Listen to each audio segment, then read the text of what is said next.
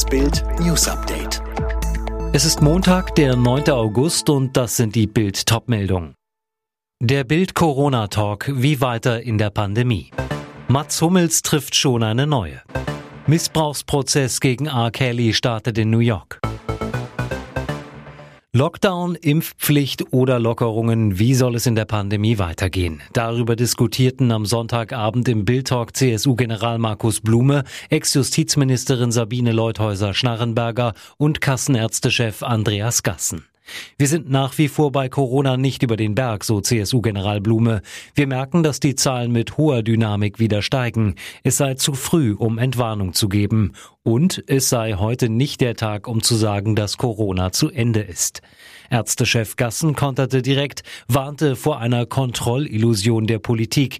Was wir erlebt haben, fußt ja ein bisschen auf dem Prinzip der Kontrollillusion.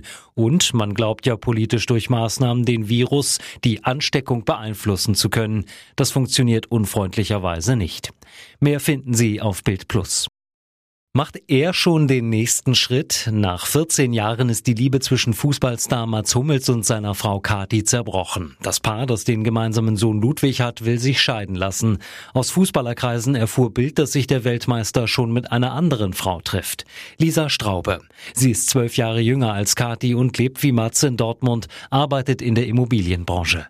Gemeinsam wurden beide schon beim Spazierengehen am Phoenixsee gesehen. In dem Bereich des Stadtteils Hörde leben viele Fußball VIPs. Wie sind sich die zwei näher gekommen? Straube ist ebenfalls begeisterte Sportlerin, spielte Tischtennis für den Verein BW Annen in der Regionalliga.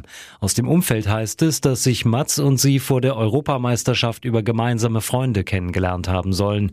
Lesen Sie mehr bei Bild Plus.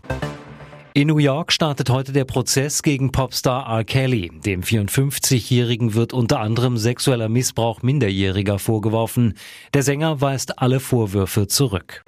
Der Berliner Untersuchungsausschuss zum Anschlag auf dem Breitscheidplatz legt heute seinen Abschlussbericht vor. Es geht um die Frage, ob und welche Fehler die Ermittlungsbehörden gemacht haben.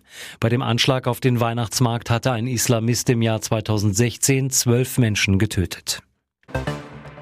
Knapp einen Monat nach der Flutkatastrophe kommt der Landtag von Nordrhein-Westfalen heute zu einer Sondersitzung zusammen. Zu Beginn wollen die Parlamentarier in einer Schweigeminute der Opfer gedenken.